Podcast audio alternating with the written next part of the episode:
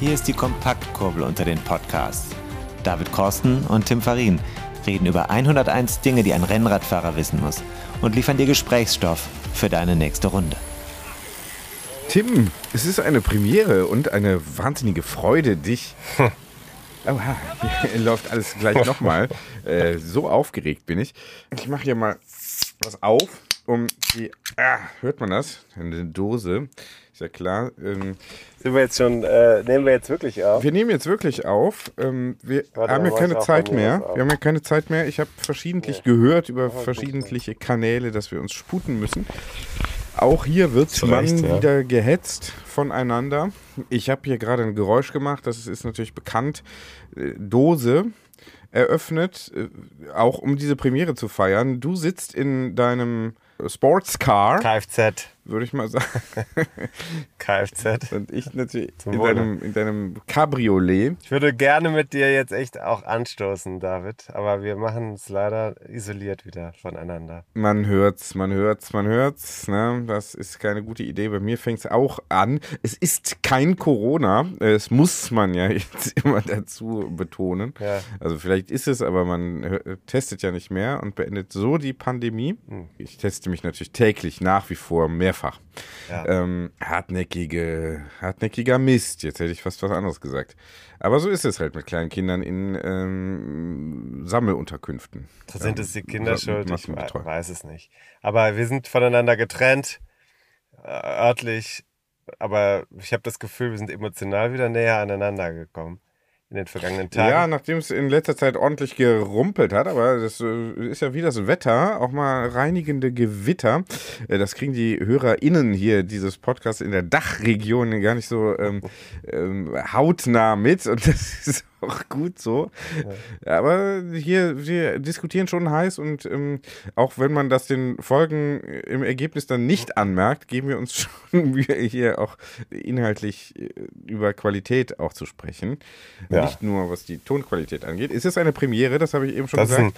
Wir äh, können uns äh, trotz der Distanz jetzt erstmals sehen. Das haben wir vorher immer äh, nur auf der Tonspur gemacht. Hat auch Ja. was.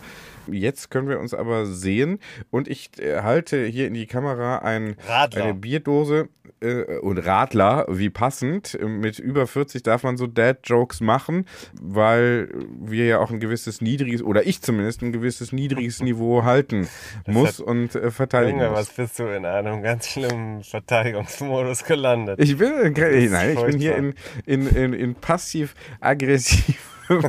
ich bin eigentlich im Angriffsmodus. Ich, du merkst, meine Stimme kratzt ein bisschen, aber ich bin trotzdem äh, eben eigentlich schon eingeschlafen. Es ist 23.08 Uhr, aber wir nutzen dieses heute verbliebene Zeitfenster noch, um hier noch ein bisschen Content rauszuhauen. Du bist der Floyd Landis unter den deutschen Rennrad-Podcast-Hosts. Ist das ein Kompliment jetzt gewesen oder ein, ein vergiftetes oder äh, Google. da guck, Google. guck da nur. Let me Google that for you. Wir müssen jetzt auf die Zeit achten. Ich trinke auch alkoholfrei. Ich trinke Warsteiner alkoholfrei extra Herbs. Äh, Finde ich schon ganz gut. Ich trinke das ganz gern. Ich schmecke allerdings fast gar nichts. Äh, ich habe auch kein Corona. Aber äh, bin Sagen seit jetzt kommt's, jetzt kommt's. Also ich bin um einen meiner ersten Höhepunkte des Jahres äh, wieder mal vom Schicksal gebracht worden. Mhm. Sag mal, du hattest eigentlich was vorgenommen, dich sehr darauf gefreut.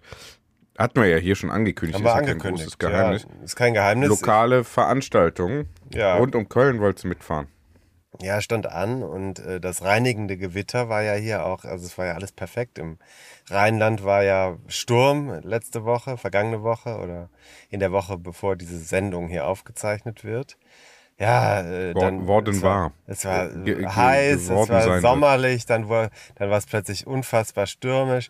Aber auf den Renntag hin war das Wetter perfekt.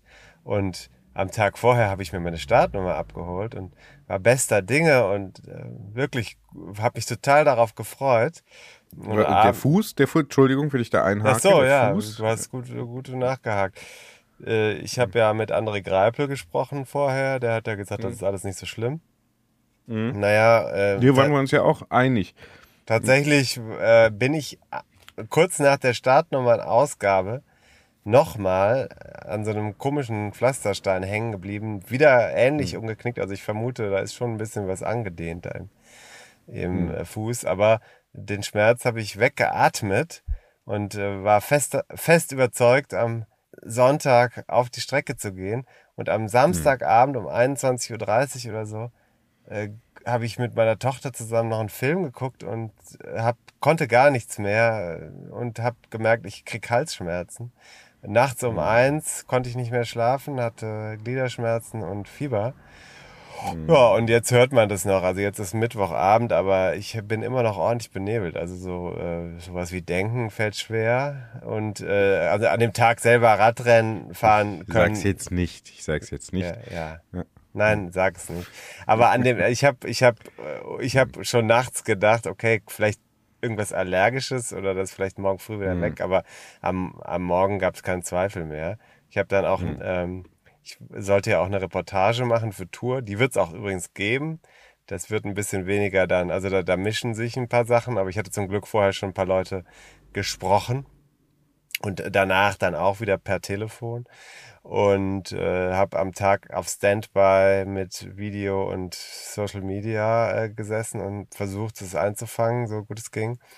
Äh, bin aber da nicht hingegangen, weil ich habe äh, hab auch den Andreas Dobslav, Fotograf hier aus Köln, man kennt ihn auch schon aus anderen Zusammenhängen, äh, der war noch unterwegs. Ich glaube, inzwischen ist der auch krank. Also ähm, ja, also es war, war, war aufreibend, aber leider konnte ich nicht aufs Rad.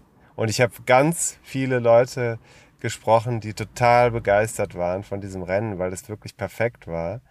Und wir haben einen, ähm, der auch schon mal hier bei uns im Podcast zu Gast war, der ist tatsächlich sogar sein erstes Rennen gefahren Überhaupt, ne? Hm? in seiner ganzen Rennradkarriere. Und Stark. ich, der hat uns, glaube ich, auch einen Ton geschickt. Sollen wir den mal anhören? Mhm. Ja. Spielen wir den doch mal. Sorry, ich habe gerade äh, getrunken. Warsteiner, Ja. alkoholfrei. Mhm. Ja, spielen wir den noch mal kurz ab. Ja, Tim, schöne Grüße aus dem beschaulichen Sundern im Sauerland. Ähm, ja, rund um Köln war eine unfassbar tolle Erfahrung. Es war Premiere und Rückkehr zugleich. Ich bin zurückgekommen nach Köln in meine alte und vielleicht auch wieder baldige Heimat. Ich fühle mich immer noch sehr wohl dort. Und zugleich aber auch Premiere. Zum ersten Mal Rennen fahren, zum ersten Mal richtig äh, das äh, Gas stehen lassen und mal so dieses Feeling zu haben, wenn die Leute dann in Odenthal oder in Kürten einen an der Seite anfeuern. Das war schon unbeschreiblich schön und wird definitiv nicht das letzte Rennen gewesen sein. Schöne Grüße an euch im Podcast. Ich höre euch natürlich zu und äh, alles Gute.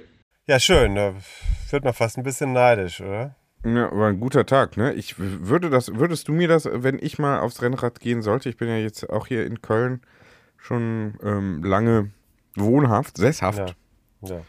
Ähm, würdest du mir dann rund um Köln, ist das machbar für ähm, einen Einsteiger für ein erstes Rennen oder ist das, der Maximilian Daum hat ja äh, sehr äh, ambitioniert Ja. die vergangenen zwei Jahre mit dem Rennradfahren losgelegt und macht, glaube ich, wenig anderes noch, nee, so ja. hat man den Eindruck. Das, das, also äh, kann man rund, rund um Köln, das geht, er hat ja dann schon ein paar Höhenmeter auch, wenn Mhm. ich das da so im Bergischen Land richtig einschätze. Ja. Streckenverlauf habe ich mir natürlich auch grob mal nicht angeguckt. Ist das für Einsteiger, die jetzt dann, sagen wir mal, in der Vorbereitung eher so mäßig ambitioniert unterwegs wären, wie ich einer wäre, äh, wäre das empfehlenswert, weil das eine schöne Veranstaltung ist, oder ist das dann doch eine Nummer zu hart? Äh, ich glaube, es geht schon. Also die kurze Distanz, das sind 70 Kilometer, das geht schon. Das ist jetzt nicht ganz ohne. Also du musst schon eine gewisse Härte haben, um das mitzumachen. Du kannst, also ich glaube schon, dass du, dass das eigentlich jeder, der halbwegs Rad fahren kann, auch schafft. Damit das Spaß macht, vermute ich, äh, sollte man schon eine Saison dann ja ungefähr gefahren sein. Das ist tatsächlich so, dass dann das mit der Gesch auf Geschwindigkeit kommen, die Anstiege da, da, damit das wirklich Spaß macht, muss man wirklich schon eine gewisse Zähigkeit haben. Also beispielsweise gibt's ja da in Bensberg vor dem Schloss, das kennst du vielleicht, Bergisch Gladbach, da gibt's ja dieses Kopfsteinpflaster, das da hochgeht. Das ist nicht wahnsinnig lang und auch nicht sehr steil, aber das macht den Menschen schon Angst, die das erste Mal da hochfahren. Und ähm, ja, das sind so Sachen, die Weil man, man da vorher, in den Rillen hängen bleibt ja, oder was? irgendwie oder? ist das einfach bergauf, es ruckelt und dann ist es plötzlich total eng, drumherum stehen Zuschauer. Das merkst du ganz äh, klar bei der, bei dem Rennen. Äh, Gerade die Anfänger sind mit solchen Situationen oft überfordert. Das ist dann auch ein bisschen blöd, weil ähm, wenn die dann absteigen und links auf der Strecke sind, dann ist das richtig dumm, weil wenn man dran vorbeikommen könnte und locker vorbeifahren könnte, dann geht das plötzlich nicht mehr, weil zwei nebeneinander schieben. Ähm, Also solche Sachen. Das ist natürlich schön, wenn man das vermeiden kann. Das vermeidet man am besten, wenn man ein bisschen mehr geübt hat. Also so eine Oder gewisse... indem man ganz, äh, sehr viel langsamer fährt als alle anderen. ja, dann hat man das Problem, dann hat man das Problem, dass man dann halt rausfliegt. Ne? Also es gibt bei rund Mhm. um Köln tatsächlich hartes Zeitlimit. Ich weiß jetzt den Schnitt nicht genau. Mhm. Der wirkt nicht astronomisch hoch, aber für einen Einsteiger ist das schon eine restriktive Sache. Aber äh, ich kann dir sagen, dass der Organisator Markus Frisch, mit dem habe ich mich vorher unterhalten, der plant fürs kommende Jahr, ist nicht sicher, aber also die arbeiten sehr gezielt daran, eine kürzere Entfernung noch einzubauen, um eben auch Leute wie dich dazu zu bewegen. Also sie sagen, es kann doch nicht sein, dass bei einem Radsportereignis vielleicht 3000 Leute dabei sind. Die machen den Köln-Marathon ja normalerweise. Und da sind, glaube ich, was, 21.000 Menschen auf der Strecke mit allen Distanzen 10, 20. Also die wollen die Hürden, die Einstiegshürden ein bisschen senken auch, zumindest äh, erweitern, dass da äh, Ja. ähm, auch dann, weiß nicht, eine 40 Kilometer Tour dann äh, drin ist und dann vielleicht noch 2000 Leute mehr mitmachen. Ich denke, Oder sogar noch mehr. Ziel. Ne? Genau. Genau, Und- ja, und- klingt und- ja erstmal jetzt aus Ja, Veranstaltersicht auch nachvollziehbar. Wird das denn den Charakter deiner Meinung nach, du kennst ja rund um Köln jetzt auch schon ein paar Jährchen, würde das den Charakter des Rennens, dieses Traditionsrennens äh, denn verändern oder äh, sagst du, das ist eigentlich Nee, äh, nee, ich bin je da mehr, total- desto besser? Absolut. Ich finde das total gut. Also ich äh, persönlich habe ähm, ein, äh, habe mit dem Begriff Jedermann immer so mein Problem gehabt, weil Jedermann rennen, das heißt ja, dass wirklich jeder Mann oder jede Frau. Hier fährt übrigens gerade wieder jemand ohne Licht an mir vorbei. Schlimm, mit dem Rennrad. Ähm, äh, da, also dabei sein kann. Und natürlich geht das auch, aber eigentlich, wenn man sich das mal anguckt in diesen Rennen, dann hast du da auf jeden Fall eine erhebliche Anzahl von Leuten dabei, die Radsport machen und dann erstmal gar nichts anderes mehr. Also nicht damit ihr Geld verdienen, aber also da würde ich sagen, steht der Radsport auf jeden Fall ganz weit oben in dem, was sie in ihrem Leben machen. Das sieht man dann auch an den Leistungen. Das ist ja okay. Nur äh, das ist für mich ganz oft, wenn ich diese Veranstaltung sehe, sehr verbissen und sehr sportlich. Und äh, das, de- dem was entgegenzusetzen in den Einsteigersegmenten und das wirklich auf kurzen Distanzen zugänglicher zu machen, das finde ich total wichtig. Weil genau die Leute, die jetzt angefangen haben, Rennrad zu fahren in den letzten Jahren, eben nicht über den Vereinssport kommen, nicht über, über, auch nicht über diese jeder, alte Jedermann-Szene kommen und dieses knallharte Rennen fahren. Für die ist das ein anderer Zugang. Und das fand ich ganz interessant jetzt auch in Köln und hinterher. Ich habe mit ein paar Leuten halt noch telefoniert. Gerade die, die eingestiegen sind, die vielleicht auch jetzt die kürzere Distanz gefahren sind, die hatten totalen Spaß daran und sagen, sie wollen sich vielleicht beim nächsten Mal dann oder ziemlich sicher beim nächsten Mal steigern und die lange Distanz fahren. Das ist ja so eine Einstiegssache. Und ähm, ich finde, da ist es gut, wenn es Möglichkeiten gibt, ganz niedrig einzusteigen und dann weiter hochzukommen. Ja, Ja, finde ich, möchte. ich, finde ich plausibel. Ähm, ich kenne das so vom Halbmarathon, ne? da hatte ich jetzt auch nicht so wahnsinnig ambitioniert trainiert, halt dann schon so zwei, dreimal die Woche mal gelaufen, irgendwie ein paar Monate, aber ging dann eher darum, äh, da in, der, äh, in Wien war das, äh, ne, da in einer schönen Stadt. Die Strecke war jetzt leider nicht so schön. Also man bekam von den schönen Ecken eigentlich, die haben das einen da ziemlich außenrum geführt irgendwie. Das war nicht so, aber egal, wir wollten da eh hin. Und ähm, da ging es dann eher darum, jetzt sich nicht ganz, also da anzukommen in einer realistischen Zeit, die man so aus dem Training kannte, ohne sich da völlig fertig zu machen. Ja. Und auch die nächsten Tage dann in, in, in Wien dann eben jetzt nicht äh, völlig äh, kaputt irgendwo rumzuhängen. Ne?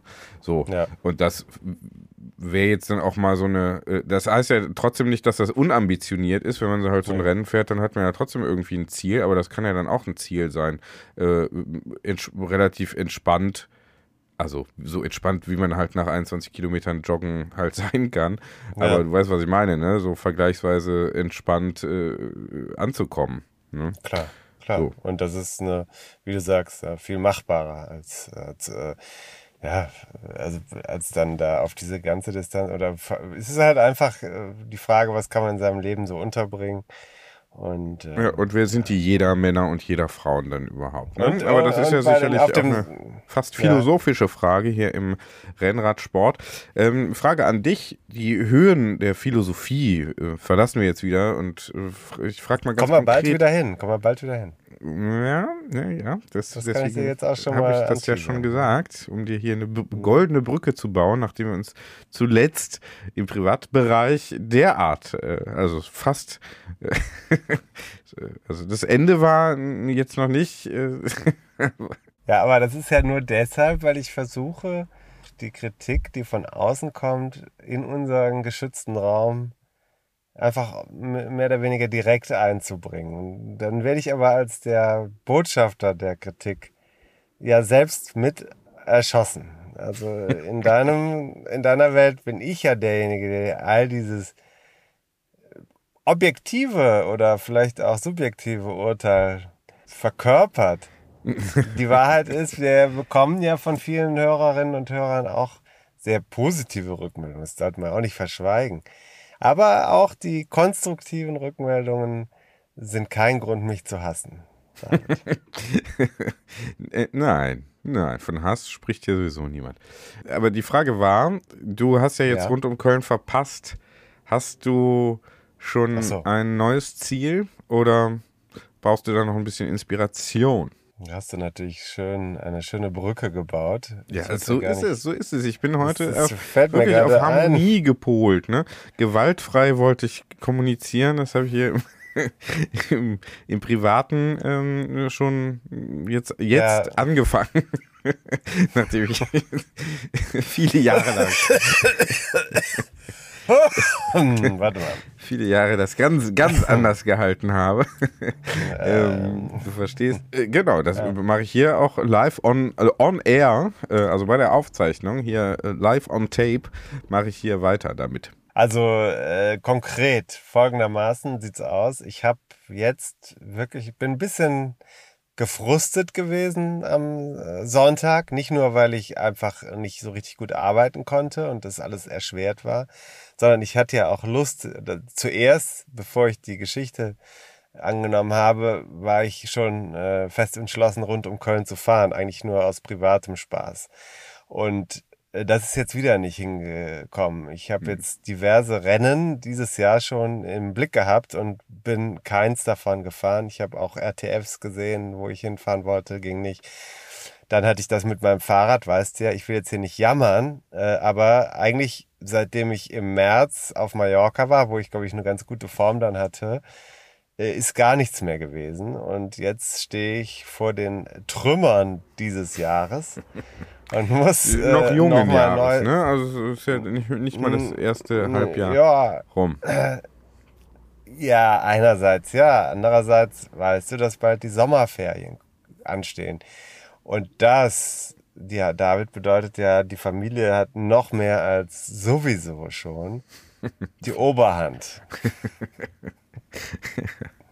So. Ja. Hm? Jetzt ist die Frage, was machen wir denn jetzt damit? Und ähm, also ich würde sagen, vor den Sommerferien ist mit einem Formaufbau nicht mehr zu rechnen. Ich bin echt ziemlich, also ich bin eben auf dem Weg zum, ich habe ähm, äh, zum ersten Mal heute den Fuß aus der Tür gesetzt äh, seit Samstag und war was zu essen holen so ungefähr 500 Meter oder so. Also es war echt schwierig, kann ich sagen. Ich habe gemerkt, es war anstrengend. Also ich brauche bestimmt noch ein paar Tage, um wieder auf dem Rad zu sitzen und ähm, ich glaube, das ist jetzt erstmal nichts mit guter Form. Deswegen, dann kommen die Sommerferien. Ich glaube, wir reden bei mir über einen Zeitraum August, September oder so, wo ich wieder in Entfaltung kommen werde. Und jetzt ist die Frage, wo könnte man da mal was machen? Klar, jetzt sagt einer wie der Martin Höller, Ötztaler, ne? Also ist ja klar. Äh, Ist durchaus eine Option, aber vielleicht ein bisschen fantasielos. Mhm. Hast du noch eine Idee, wo man vielleicht mal hinfahren könnte?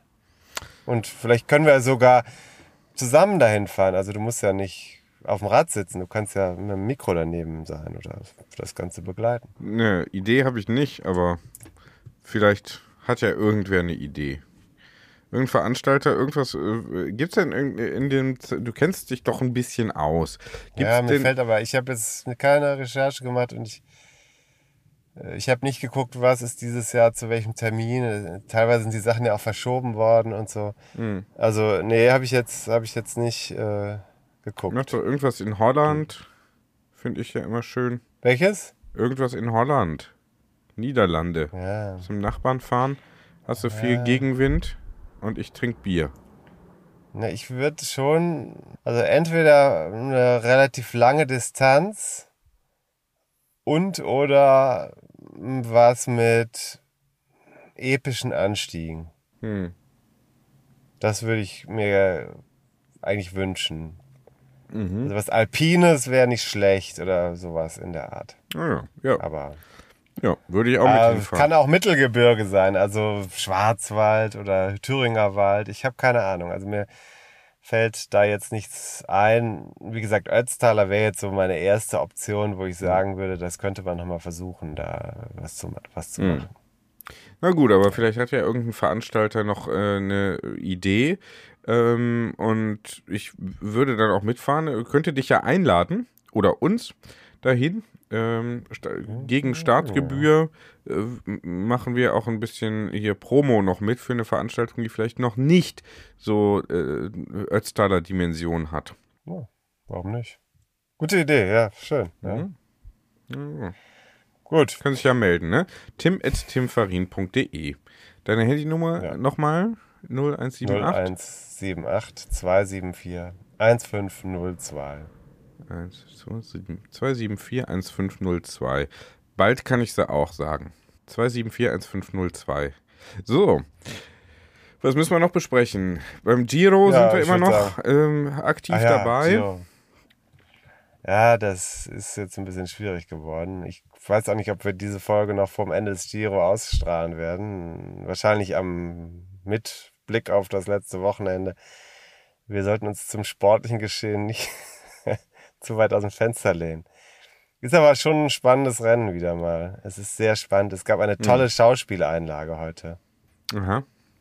Erzähl mal kurz. Ja, Richard, Richard Carapaz hat ähm, ja, beim Bergauffahren so getan, als ob er unheimlich leiden würde und äh, dann die Führung abgegeben und dann hat sein der nachfolgende Mikel Landa ihn dann imitiert. Also er hat also den gleichen Gesichtsausdruck aus Spaß gemacht, weil er wusste ganz genau, der leidet nicht. Der tut nur so. Das fand ich ganz lustig. Also sehr, sehr schöne Sache für die Kameras. Und da sieht man aber auch, dass, obwohl es Höchstleistungssport ist, aber die wissen natürlich ganz genau, wo sind gerade die Kameras unterwegs. Ja. Und sie wollen natürlich auch für die Zuschauer daheim Mhm. und im Internet auch etwas bieten. Ne? Ja, ja. Ist ja ähnlich wie wir hier. Es wäre natürlich auch schön, wenn man uns hier mal beobachten könnte.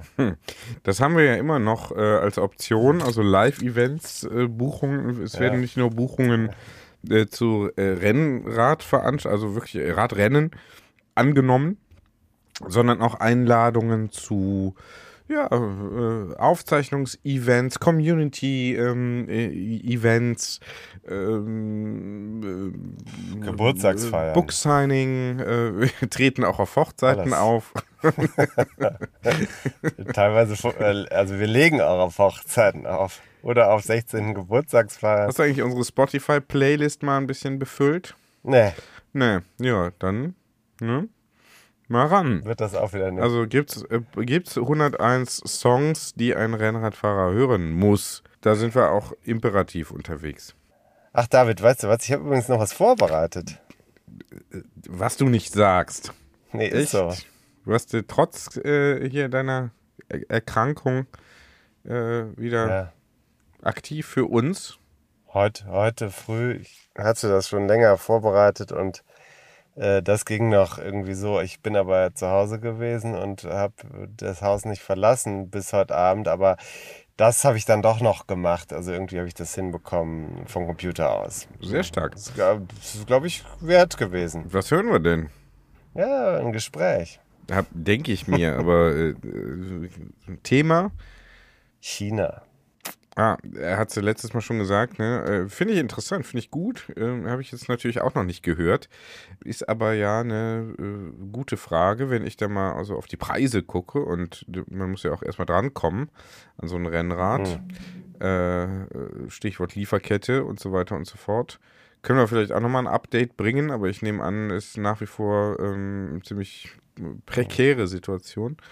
Hoffnungslos. Absolut. Mhm. Ja, ähm, viele Hersteller liefern nicht ja. mehr. Naja, das ist ähm, äh, jetzt hier der, der Alternativentwurf. Äh, ich spreche mit einer Person, die seit Jahren überzeugt eigene China-Rahmen ordert und in Deutschland dann aufbaut zu kompletten Rennrädern. Also das ist hat durchaus Zündstoff, weil es im Handel und im Internet nicht gern gesehen wird. Mhm, verstehe. Hör mal mal. Du hast sie bestimmt, hast sie bestimmt gefragt, wie sie mit, äh, wie sie mit Kritik an ihrer Tätigkeit umgeht. Da können wir uns ja auch noch eine Scheibe von abschneiden. ich fahr mal ab, ne? Fahr mal.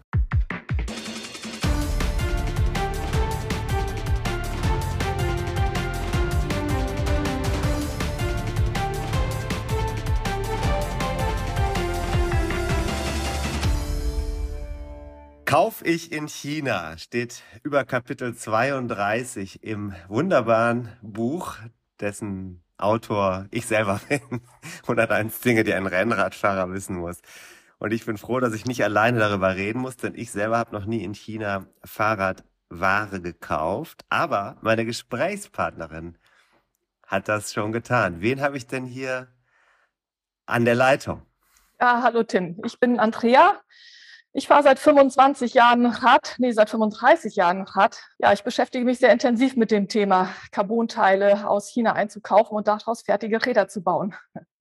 Hallo Andrea, sag mal deinen Nachnamen. Jeschke, Andrea Jeschke. Da ist, glaube ich, auch noch ein Doktorteil des äh, Namens, richtig? Muss ja, das, dazu? das stimmt auch. Also vollständig Dr. Andrea Jeschke.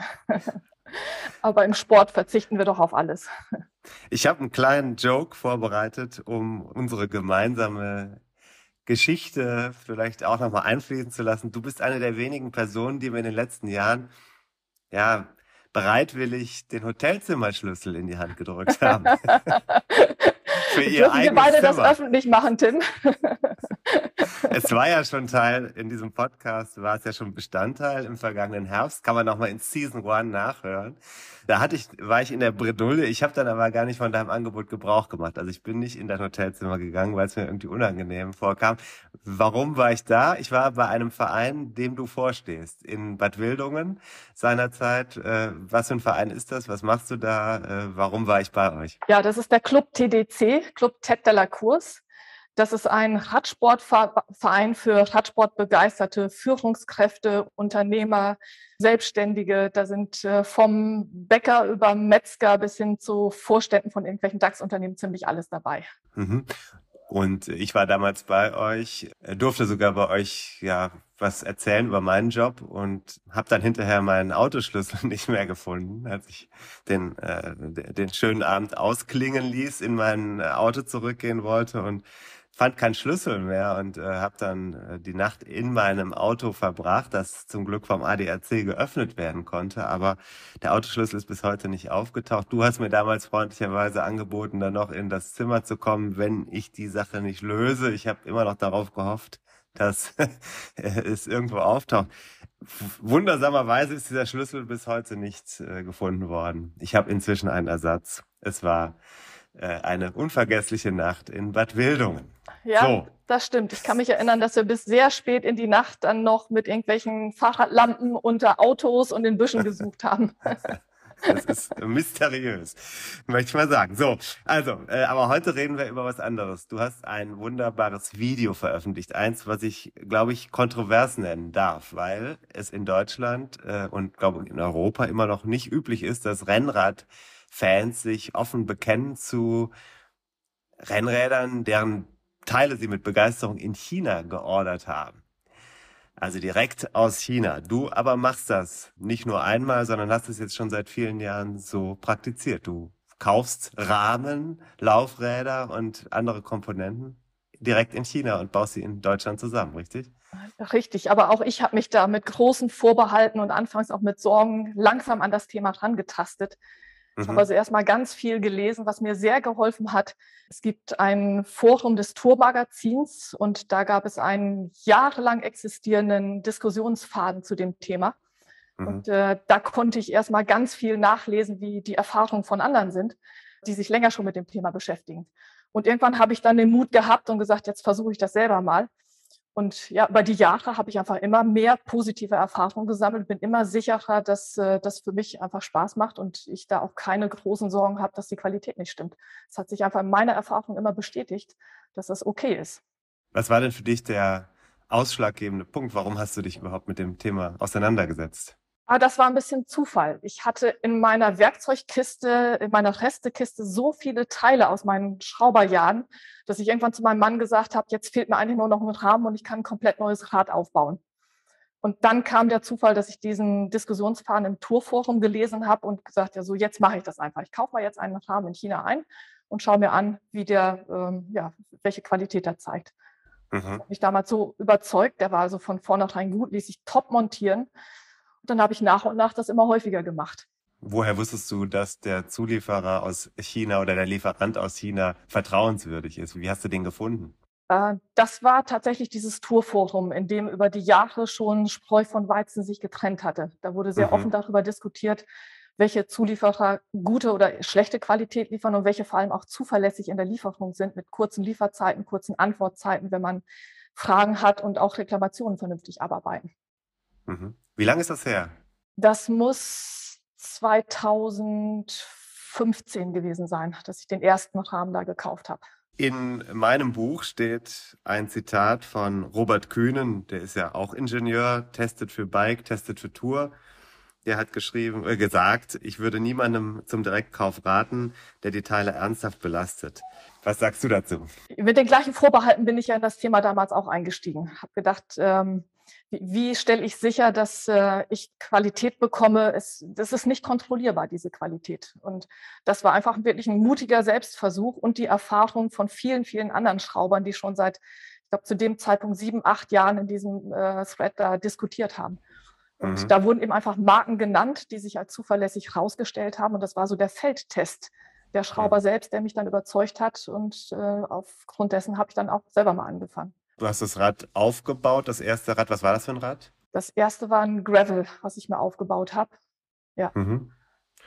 Und kannst du dich erinnern, wie es war, als du dann alles beisammen hattest, alles äh, festgeschraubt war, als du das erste Mal darauf saßt und dann tatsächlich auch unter Belastung mit ja, dem Fahrrad das, unterwegs das war auch das mulmige Gefühl, was ich erwartet hatte. So hält das alles, es ist äh, stabil, äh, äh, halten die Teile, überhaupt ist die Montierbarkeit gut. Und als ich dann mal richtig damit in ruppiges Gelände gegangen bin, äh, da war das mulmige Gefühl schon da. Aber hm. mit jedem Kilometer kommt ja Sicherheit, wie mit jedem neuen Rad, was man hat. Und irgendwann hm. ist so dieser Gedanke, naja, was habe ich da eigentlich gekauft, ist dann auch weg. Ne? Ja. Du bist natürlich Ingenieurin. Du kannst ja beurteilen, was Werkstoffe ausmacht, wo etwas gut oder schlecht oder stabil, instabil gefertigt ist. Wenn du so einen Rahmen in der Hand hast, dann wirst du wahrscheinlich auch sehen oder zumindest ein Gespür dafür haben, wie die Qualität sein dürfte oder nicht. Das ist von außen ganz schwierig zu beurteilen. Ich kann, äh, wenn ich montiere, die Fertigungsgenauigkeit bewerten. Hm. Wenn die Lager da richtig schön reinflutschen und ich dann nicht irgendwo nacharbeiten muss mit einem Dremel, dann ist das schon mal für mich eine Aussage über die Qualität. Ob mhm. der Rahmen in den Wandstärken, in den Übergängen, in den Knotenpunkten wirklich sauber gefertigt ist, ähm, das kann ich von außen nicht beurteilen. Ich habe aber tatsächlich mal eine Kamera da reingehalten, eine ganz kleine, mhm. habe mir das von innen angeschaut, wie sauber das äh, gefertigt ist, auch im Vergleich zu anderen äh, Herstellern von, von Markenrahmen. Und da habe ich so optisch keinen Unterschied feststellen können. Mhm. Jetzt bist du aber wahrscheinlich noch nicht so weit gegangen und hast die Dinger durchleuchtet in Deutschland. Nee, das habe ich noch nicht gemacht. Auf Wandstärken oder sowas. Nee. Ja, okay. Nee, nee, gut. Alles klar. Also das heißt, du bleibst beim praktischen Versuch. Das ist aber nicht bei einem Rad geblieben. Du hast einiges mehr gemacht. Kann man in deinem YouTube-Kanal sich auch angucken. Wie heißt der und wie viele Räder waren es bislang? ja, ich habe eine Homepage und einen YouTube-Kanal, die heißen beide Rennrad minus Liebe. Und mhm. da stelle ich so die Räder vor, die ich zurzeit ja noch bei mir zu Hause habe. Ähm, insgesamt gebaut haben werde ich so um die 15. Also ich war die erste Mutige bei uns hier in meinem Heimatverein, in dem MTV Auchricht, die damit angefangen hat. Aber mittlerweile sind wir drei, vier, fünf Schrauber. Ähm, mhm. Und ich bestelle einfach so als Sammelbestellung für alle mit. Dann teilen wir uns die Versandkosten, die Shippingkosten. Und äh, ich selber werde so circa 15 Räder komplett gebaut haben, aber in dieser kleinen Schraubergemeinschaft wird das deutlich mehr sein. 20, mhm. 25 schätze ich mal, haben wir mittlerweile gebaut. Mhm. Ist der Preis da zuerst das, was einen dazu bringt, das auch wirklich zu machen? Das ist schon ein, ein ganz wichtiger Punkt. Ich zahle für einen Rahmen irgendwo zwischen 550 und vielleicht 750 Euro inklusive aller Nebenkosten. Mhm. Ähm, der Was ist dann Matsch. Nebenkosten heißt äh, Import, Zoll, solche Sachen? Genau, Einfuhrumsatzsteuer, Zoll und Shipping Costs. Ähm, machen das die chinesischen Lieferanten für dich oder musst du dich darum selber kümmern? Ich lasse die das alles machen. Man kann es auch selber machen, man spart da irgendwie 20, 30 Euro. Das ist aber ein Riesenwust an Zetteln. Wenn man irgendwo beim Zoll ein falsches Kreuzchen gemacht hat, hat man gleich Ärger oder Nacharbeit. Also das lohnt sich nicht. Das machen die alles für mich und das kommt innerhalb kürzester Zeit dann auch. Also das mhm. würde ich immer, immer vor Ort machen lassen. Und wenn man gemeinsam bestellt, ähm, dann kann man ins Paket ja ein bisschen mehr reinpacken. Dann mhm. teilen sich auch die Versandkosten, die Shippingkosten äh, eben durch die Anzahl der Teile. Ne? Was ist da der Faktor, wenn der Rahmen, vergleichbarer Rahmen bei einem europäischen Hersteller gekauft würde? Was würdest du sagen? Das ist schwierig zu sagen. Vielleicht kann ich das an einem, an einem Rad mal festmachen. Ich habe mal für meinen Mann ein Rad aufgebaut. Da hatten wir die verrückte Idee, zu seinem Oldtimer das passende Rad zu bauen. Also die mhm. gleiche Wagenfarbe, das Lenkerband, genau wie die Ledersitze. Ähm, da habe ich einen Rahmen gefunden. Da könnte man sehr stark annehmen, dass das ein Specialized Roubaix ist, weil es ist von den Maßen absolut exakt. Das Gewicht ist genau identisch. Mhm. Ähm, sieht wirklich eins zu eins so aus. Ich weiß es letztendlich nicht. Wir haben bezahlt 580 Euro dafür. Specialized nahm damals irgendwas bei fast 3000. Hm, mhm. Okay, das ist ein wichtiger Punkt, der wird immer wieder genannt. Es besteht keine Sicherheit, aber es ist anzunehmen, dass in den gleichen Werken in China oder Fernost ist ja nicht nur China, sagen wir mal, die Muster von europäischen oder amerikanischen Unternehmen genutzt werden, um dann wiederum das Rahmensortiment dann schwarz zu verkaufen. Kann man aber auch andersrum sehen und sagen, naja, die Fabrikanten dort haben sowieso schon die ganzen Lösungen und zeigen dir einfach nur den großen Marken und sagen, komm mal, stellt euch da was aus unseren, aus unseren ähm, äh, Teilen oder aus unseren Formen zusammen. Wie ist es für dich? Also vergleichst du immer, könnte das jetzt das Canyon Ultimate sein oder ist das vielleicht das Airroad oder sowas? Also habe ich da jetzt das gleiche Ding wirklich in der Hand, wie jetzt bei dem Roubaix genannt? Oder ist es für dich vollkommen unabhängig und du guckst einfach nur auf die Eigenschaften des Rahmens? Das Zweite. Für mich ist das völlig unerheblich, äh, ob es da irgendeine Vorlage gibt. Ich suche hm. meine Rahmen nach der Geometrie aus. Ich habe dann so Projekte, in denen ich mir vornehme, ich möchte das und das Rad aufbauen, suche den passenden Rahmen dazu. Ich hm. würde auch niemals irgendwo in der Lackierung ähm, äh, irgendwelche Schriftzüge von Markenherstellern verwenden. Das äh, mhm. ist so gar nicht mein, mein Ding. Ne? Also es ist unter einigen, äh, die da auch kaufen, ein Sport geworden, mal zu überlegen, welcher Hersteller dahinter stecken könnte, ist für mich absolut unerheblich. Mhm. Aber es könnte schon so sein, dass da durchaus, sagen wir mal, vom ein gewisser Brain Drain im Produkt ste äh, steckt. Ja, es werden doch deutliche Ähnlichkeiten immer wieder gefunden. okay, gut, alles klar. Ja, ähm, darüber äh, ist dann, das wäre jetzt ein anderes Thema, aber du kaufst die Produkte ja legalerweise, ne? Ja, absolut. Ich bestelle in China. Ich mache das als Hobby. Ich habe kein Gewerbe angemeldet. Ich verdiene damit ja nichts. Sind ja meine Räder, die ich da kaufe. Das ist hm. absolut private Sache. Die werden verzollt. Ja. Also das ist vollkommen legal. Mhm. Ähm, gibt es einen Unterschied zwischen den verschiedenen Herstellern? Du hast in deinem Video, was du vorgestellt hast, einmal nicht so genau gewusst, welche, welche Marke das jetzt ist. Also äh, ob das der eine oder der andere ist. Aber äh, ist für dich klar, äh, die Firma stellt folgende Qualität her oder bei Zeitfahrrahmen nehme ich auf jeden Fall die. Also gibt's für dich jetzt so eine Markenübersicht, wie es das bei uns auch für die äh, großen Brands gibt? Ja, ich habe so eine Handvoll von Lieferanten, äh, mit denen ich mittlerweile Erfahrungen gemacht habe, auch äh, welche, die nicht ganz so gut waren, vor allem in der, in der Kommunikation nicht. Mhm. Ähm, aber es gibt mittlerweile einen Lieferanten, der für mich immer wieder gute Qualität auch in der Prozessabwicklung bietet, in der Kommunikation bietet. Und mittlerweile habe ich mich auf den konzentriert, wobei sicher die anderen drei, vier genauso gute Qualität liefern. Mhm. Du bekommst einen Katalog zugeschickt oder das gibt es alles im Netz oder wie läuft es? Äh, bei dem ist es so, dass ich mittlerweile den Katalog vorliegen habe, der auch bepreist ist.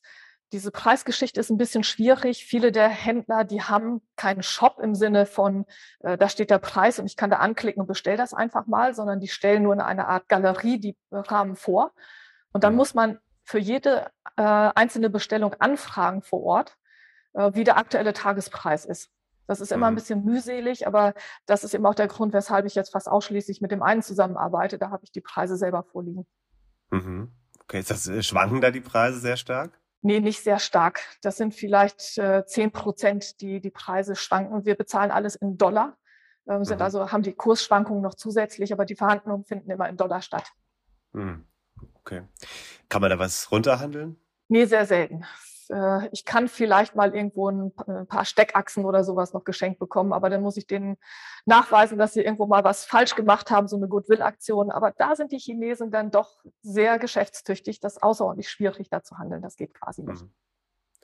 Jetzt kommen wir nochmal auf das mulmige Gefühl. Das war ja bei deinem ersten Rad irgendwann weg. Ne? Dann war es wahrscheinlich beim zweiten vielleicht gar nicht mehr so richtig da das ist komplett weg jetzt. Nach 15 Rädern und äh, keinerlei Schäden ist das einfach nicht mehr da. Das ist eine individuelle Aussage, aber ist schon eine relevante Aussage. Die andere Seite ist, gibt es aus deiner Sicht irgendwelche objektiven ja, Zertifikate oder Kriterien, die die Hersteller dort vorweisen können oder zeigen, um ihre Qualität auch vielleicht zu sichern oder transparent zu machen? Das habe ich bisher so noch nicht gefunden. Es soll einen Hersteller geben, der so eine Art TÜV-Zertifikat hat. Ich weiß aber den Namen nicht, wer das ist. Hm.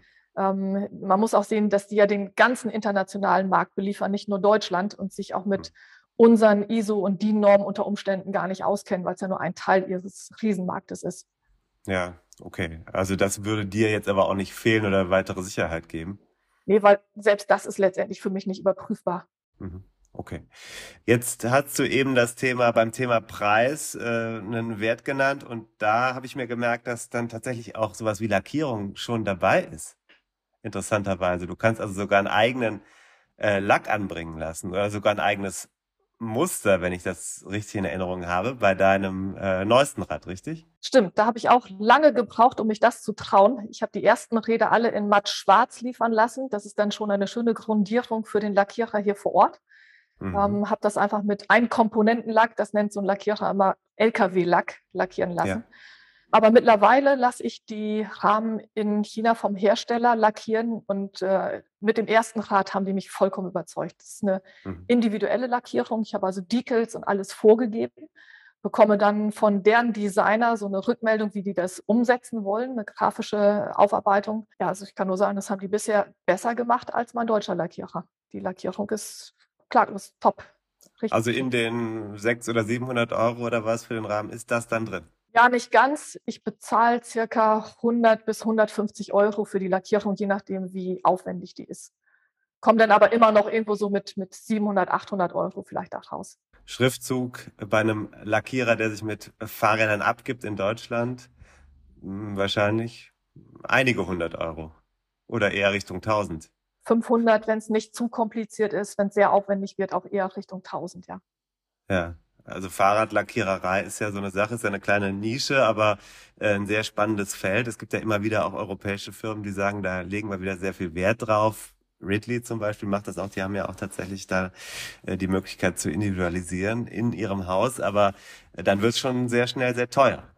Das ist dann interessant. Also in China geht das. Wie lange dauert denn der Prozess? Also dieses Abstimmen deines Decals und äh, ja, Rückmeldung mit irgendeinem Designer, der dann sagt, ich habe hier Friesenstolz heißt das, oder wie heißt das? Genau, Friesenstolz. ja, habe ich hier gemacht. Äh, das geht dann einfach hin und her E-Mail und dann ist gut. Also das könnte man in zwei Tagen machen oder manchmal könnte es auch könnte ja Monate dauern. Nee, das geht, sind eher Tage, das sind eher Stunden, je nachdem, wie die Zeitverschiebung damit spielt. Ähm, wenn ich meinen Entwurf fertig habe, habe ich in der Regel am nächsten Tag den, äh, die Aufarbeitung des Grafikers vor Ort per E-Mail. Manchmal ist das mhm. wirklich wie ein Live-Chat. Es geht hin und her. Mhm. Mhm. mhm. Okay, also klingt eigentlich alles ganz gut. Äh, Dienstsprache ist Englisch. Ja, Dienstsprache ist Englisch. Okay, gut. Ähm, ja, warum äh, sollte man das nicht machen? Was muss man denn können? Also klar, man muss selber aufbauen können. Ne? Ja, und das ist mittlerweile, dass es ja kaum noch wirkliche Standards gibt, gar nicht mehr so einfach. Wenn ich alleine sehe, wie hm. viele Tretlagermöglichkeiten es gibt. Selbst ich, die das ja nun seit vielen Jahren macht, da ganz vorsichtig geworden. Also ich kaufe wirklich hm. so sequenziell eins nach dem anderen. Ist der Rahmen da? Und habe ich die Kurbel liegen, dann kaufe ich auch erst das Tretlager, auch dann kaufe ich erst äh, das Headset, also die, die, äh, das mhm. Steuerlager. Da bin ich ein bisschen mhm. vorsichtig geworden, weil ähm, man zerschießt sich sehr leicht die Kalkulation durch Fehlkäufe. Und das versuche ich Verstehe. zu vermeiden. Aber das, was du aus deinem Katalog äh, weißt, das reicht ja nicht an Informationen, um, um dann zu erkennen, welches Tretlager du nutzen wirst oder musst? Theoretisch ja, praktisch bin ich einfach da vorsichtig. Mhm. Ich weiß auch manchmal gar nicht, wenn ich das bestelle, welche Kurbel da reinkommt. Ist ja immer nur, äh, der Rahmen ist ja nur die eine Seite, es muss ja auch die andere Seite reinpassen. Ja, also da bin klar. ich wirklich ein bisschen vorsichtig geworden, weil ich habe so einige Innenlager hier jetzt liegen, die kann ich, glaube ich, nur noch bei eBay Kleinanzeigen einstellen. Mhm. Also Rahmen ist da, Gabel ist da und dann guckst du es dir an und überlegst, was kommt als nächstes drauf. Genau. Ja, also, ja. ja interessant. Ähm, kann aber ja, wenn man so diese Verfügbarkeit von Teilen im Hinterkopf hat, wahrscheinlich dann auch tatsächlich ein bisschen länger dauern. Genau, also die Carbon-Teile sind in der Regel relativ schnell da, aber bis ich dann die ganzen Anbauteile hier zusammen gekauft habe, und äh, da kaufe ich fast alles NOS, also New on Stock in äh, den Kleinanzeigen. Hm. Und da kann so ein Projekt schon mal ein Vierteljahr dauern. Aber mhm. das ist auch so mein Spaß daran, also ich habe das gar nicht unbedingt eilig. Wenn ich das unbedingt ganz schnell fertig haben will, dann kaufe ich die Teile eben auch wirklich parallel mal zu, dem, zu der Rahmenlieferung. Dann habe ich alles mhm. hier liegen. Ähm, mhm. Das liegt dann eher an mir, dass das ein bisschen länger dauert. Jetzt hast du eben gesagt, am Anfang ging es um Preis, zumindest ein Stück weit. Äh, ich ja. habe das Gefühl, das hat sich verselbstständigt. Äh, was meinst du, hat sich verselbstständigt? Ja, das Aufbauen solcher Räder, das scheint ja an sich schon zu einem Hobby geworden zu sein. Ja, das stimmt. Also das ist einfach eine Leidenschaft. Ich bastel und baue ganz gerne. Ähm, meine ganze Familie ist so. Meine beiden Männer, Sohn und Mann, sind ja auch beide Ingenieure. Und bei uns kann es durchaus vorkommen, dass mal irgendwelche Motorenteile in der Gefriertruhe oder im Backofen oder in der Geschirrspülmaschine liegen. das ist so eine gemeinsame Leidenschaft, die wir uns alle teilen.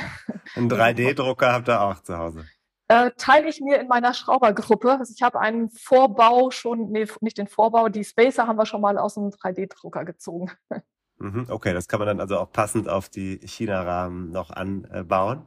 Ja. Aus dem eigenen 3D-Drucker. Ja, das ja. klingt ja ziemlich fancy, wenn ich das mal so sagen darf. äh, aber es ist tatsächlich dann nicht was für jeder Mann oder jede Frau. Äh, ich kann ja nicht den Rahmen aus China bestellen und dann hier bei uns in die Ecke zum zum äh, ja, Specialized-Händler gibt's ja bald nicht mehr, aber zum Händler gehen. Da reagieren Oder? einige Händler auch ähm, etwas schwierig, äh, wenn man mit solchen Sachen kommt. Also bei Fremdmarken sind die ja manchmal schon komisch. Wenn man dann mhm. noch sagt, ich habe das alles in China bestellt, äh, ich kann es auch verstehen. Äh, man nimmt den ja irgendwo ein Geschäft weg. Ähm, mhm. Ja, also das ist nicht immer ganz einfach.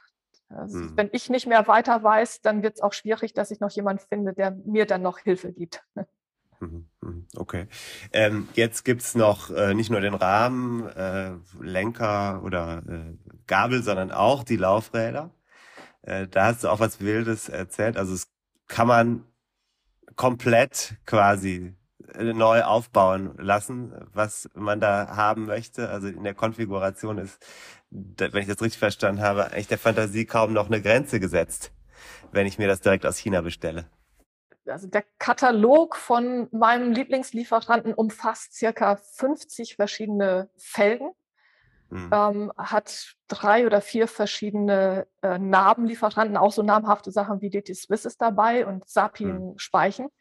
Das kann ich mhm. konfigurieren, wie ich, äh, wie ich lustig bin. Selbst ähm, ein Felgensatz mit diesen Dimples, wie Zip die hat, bieten die an. Ja. Also das wirklich mhm. das, das alles dabei.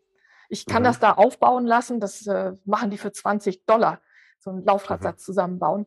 Ähm, Habe ich bisher noch nicht gemacht, weil ich das einfach gerne selber mache. Also äh, mhm. wirtschaftlich lohnen tut sich das nicht. Für die 20 Dollar könnte ich das, äh, da sitze ich länger dran. okay, es wäre aber interessant zu wissen, in welcher Qualität das dann hier ankommt. Aber ja. ähm, also das kannst du selber zusammenstellen. Ähm, da ist die Qualität dann auch deines Erachtens nach genauso gut. Also da ist auch kein mulmiges Gefühl, wenn du da die Alpen runterbretterst auf dem selbst zusammengebauten äh, China-Laufradsatz. Nee, überhaupt nicht. Also da habe ich volles Vertrauen, dass das gut funktioniert. Ich habe jetzt einen Laufradsatz mal zusammengebaut für einen 114 Kilo Menschen. Ähm, da habe ich die verstärkten Speichen dann mal genommen, aber bisher hält's. Mhm.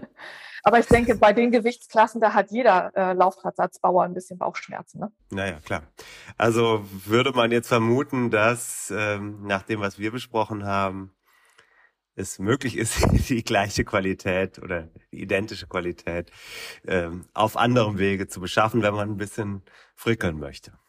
Ich kann es ja nur aus meiner ganz persönlichen Erfahrung sagen, ja, ich, ich spüre keinen Unterschied zwischen meinen Rädern und Markenherstellern, die ich ja vorher Jahrzehnte gefahren habe. Mhm.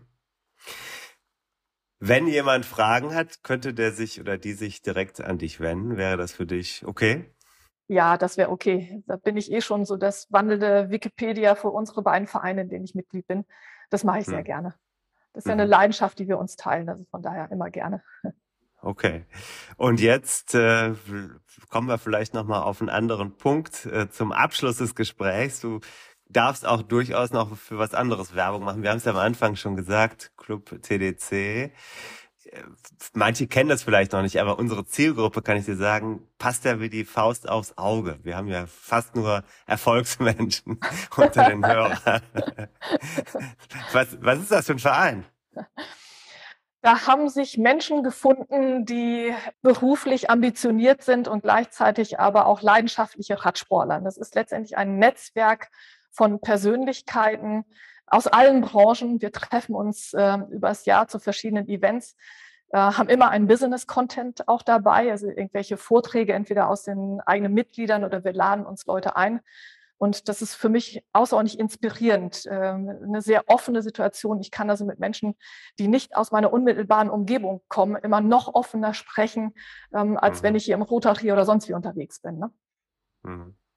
Das Fahrrad öffnet dann ja, das Fahrrad öffnet, wenn man nebeneinander schwitzt und manchmal auch ein bisschen leidet, äh, spricht man offener miteinander. Mhm. Ihr macht ja auch solche Sachen wie äh, Trainingslager gemeinsam. Ihr fahrt auch Rennen zusammen, ne?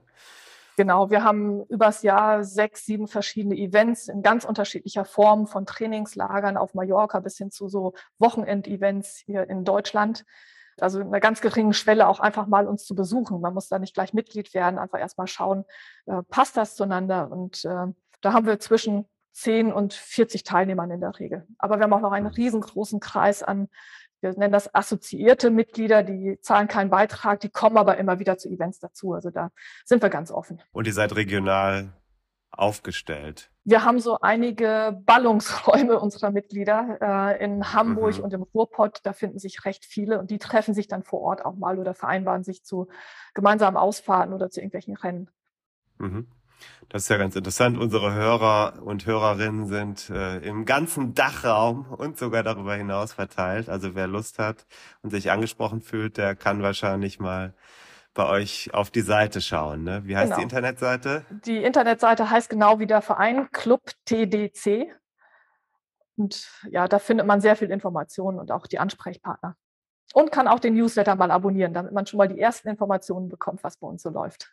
Jetzt haben wir, glaube ich, ganz viel Informationen äh, vermittelt und äh, ich glaube, wir haben ein kontroverses Thema angesprochen, das aus deinem Munde völlig unproblematisch klingt. das ist doch gut zu wissen. Ich bin mal gespannt, was die Hörerinnen und Hörer sagen oder die anderen Ingenieure, die zuhören. Ja, der eine oder andere wird mir den Kopf abreißen und sagen, wie kannst du nur? Aber ja, ich bin ja selber so mit der Einstellung mal angefangen und habe einfach über die Jahre äh, eine andere Erfahrung gemacht. Meine ganz persönliche Erfahrung, die mich einfach ja, begeistert.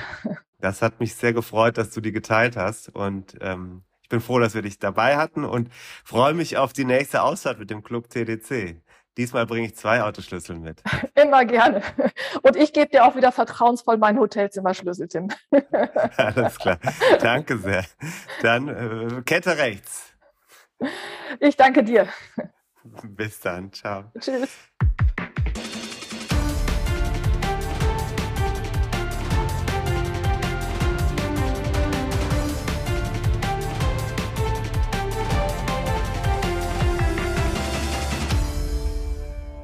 Hey, na, Tim, zurück. Herzlich willkommen zurück. Oh, hier geht's direkt weiter. Warum nicht? Naja, hier läuft alles automatisch einfach. Äh, ne? Wenn man nicht bei allem die äh, Fäden in der Hand hält, dann entgleitet einem das äh, am Ende noch das komplette Leben und nicht einfach nur die Tonspur. Ne? Mit der Ja, Tonspur äh, fängt es aber meistens an. Deswegen muss man, muss man da penibel drauf achten, Ist dass ja- man da ja alles meistens korrekt doch hat, anders. sonst Ne? äh, zieht das halt einen Rattenschwanz an Misslichkeiten nach sich. Du kennst das Thema. So, ja. Ja. Und Quintessenz nochmal äh, Also- für alle, die jetzt vorgespult haben, die eigentlich immer nur unsere Vor- und Nachbesprechungen hier äh, hören.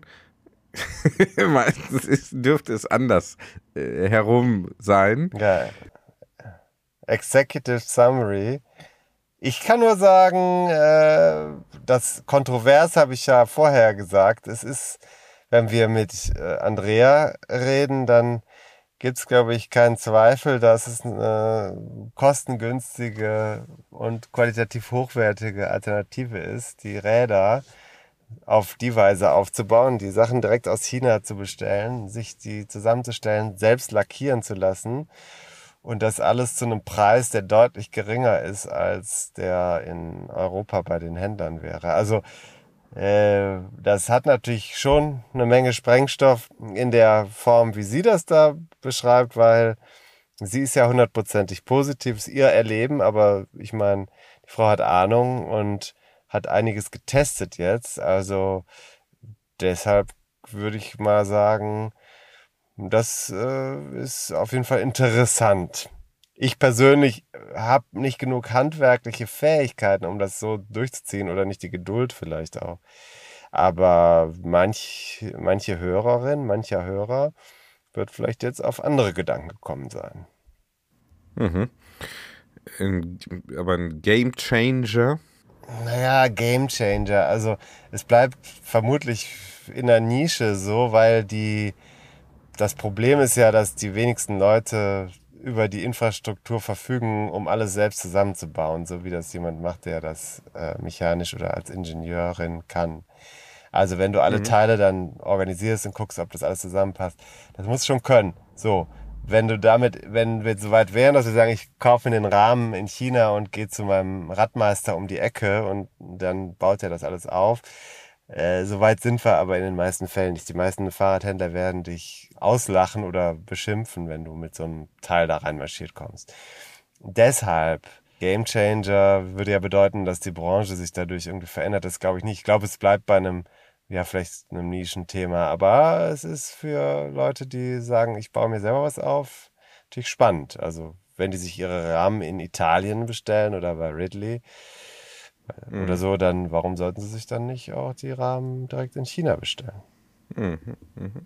Ja. Also wir haben beim letzten Mal ja mh, Konsumkritik. Kritik heißt ja nicht Ablehnung, ne? Das ist ja immer wichtig. Hatten wir schon mal gesagt, ne? Kritik heißt ja, Man kann es nicht oft genug sagen. Kritik heißt ja erstmal, auch dich lehne ich nicht ab, auch wenn ich dich kritisiere, sondern ich äh, setze mich ernsthaft mit dir auseinander, genauso wie mit den Helmen beispielsweise. Wir haben das magische Wort 1 Euro gehört, du kannst dich erinnern. Also der Helm in der Herstellung äh, ist nicht so teuer. Das ist ja immer interessant zu sehen, welche Mechanismen sich hier abspielen. Und das alles zusammengenommen, ja, ich glaube, es ergibt sich dann irgendwann auch ein Bild äh, des Produkts Rennrad. ja. Das Einzige, was sein Geld wirklich wert ist, das muss ich jetzt mal sagen, ist dieser Podcast.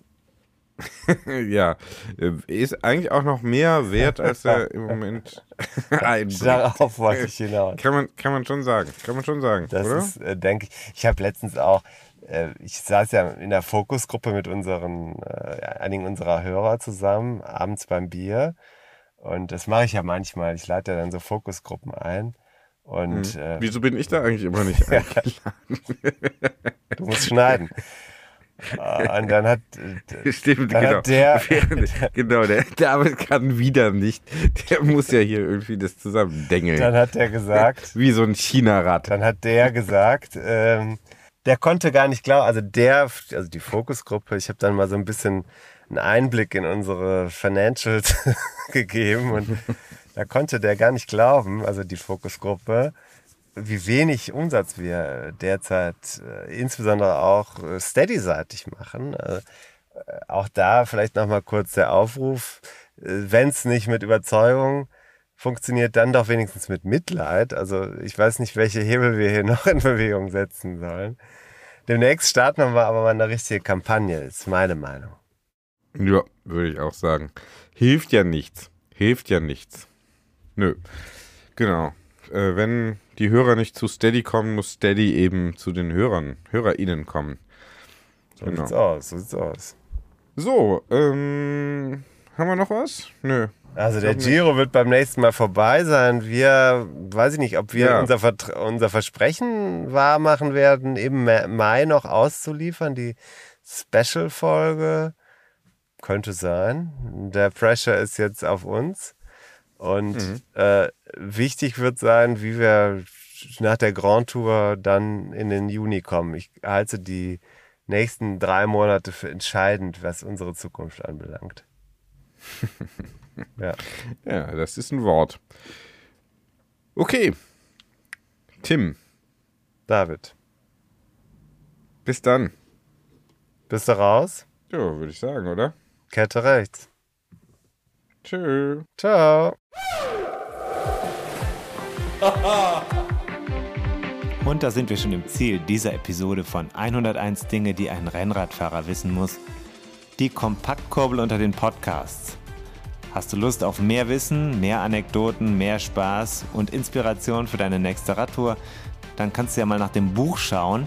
Das gibt es natürlich in gedruckter Form und als E-Book vom Verlag Bruckmann. 101 Dinge, die ein Rennradfahrer wissen muss. Überall, wo es Bücher gibt. Also im Handel und im Internet. Wir sagen Kette rechts und bis zur nächsten Ausgabe.